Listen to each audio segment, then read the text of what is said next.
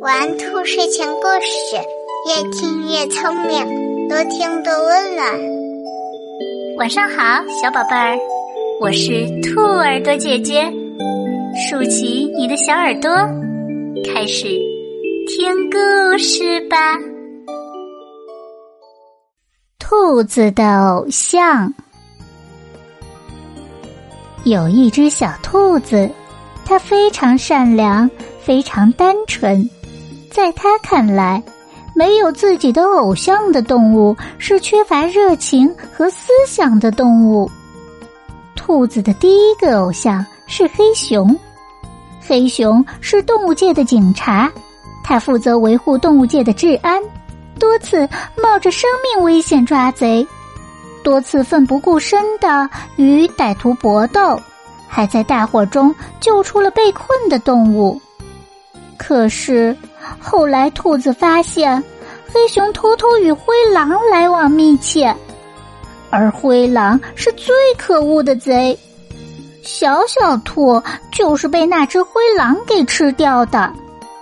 兔子十分气愤，他恨自己有眼无珠，选择了黑熊做偶像。兔子选择的第二个偶像是狐狸。狐狸是动物界的明星，它擅长表演、唱歌、跳舞、演戏，样样精通。兔子喜欢看狐狸表演，把它当做了偶像，十分崇拜。可是有一天，兔子发现狐狸有偷吃鸡的嗜好，它如同跌入了冰窟窿，心里凉透了。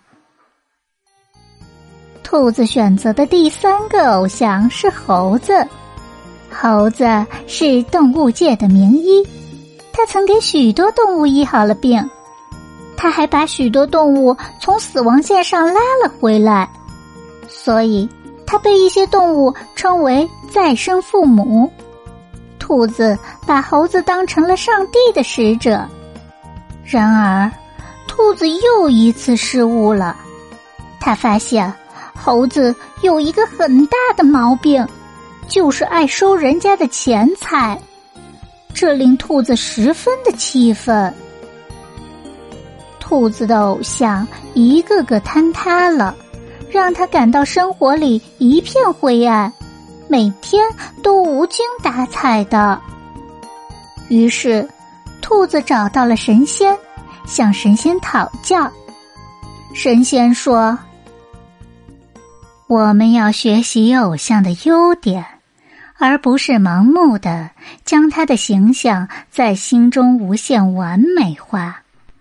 你不断的选择你认为完美的偶像，也就是不停的寻找痛苦。你明白我说的意思了吧？小兔子若有所思，它好像明白了。偶像其实也是普通的人，他们也会有缺点，只要学习和欣赏他们的优点就可以了。不能把偶像单纯的当成生活的动力和希望。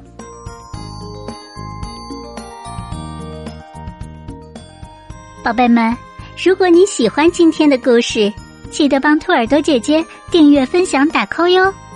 更多精彩内容，请加入兔耳朵电台 Q 群幺七七二三六九二七，海量电子有声绘本免费听。睡觉时间到了，明晚九点，兔耳朵姐姐还在这里等你哟。晚安。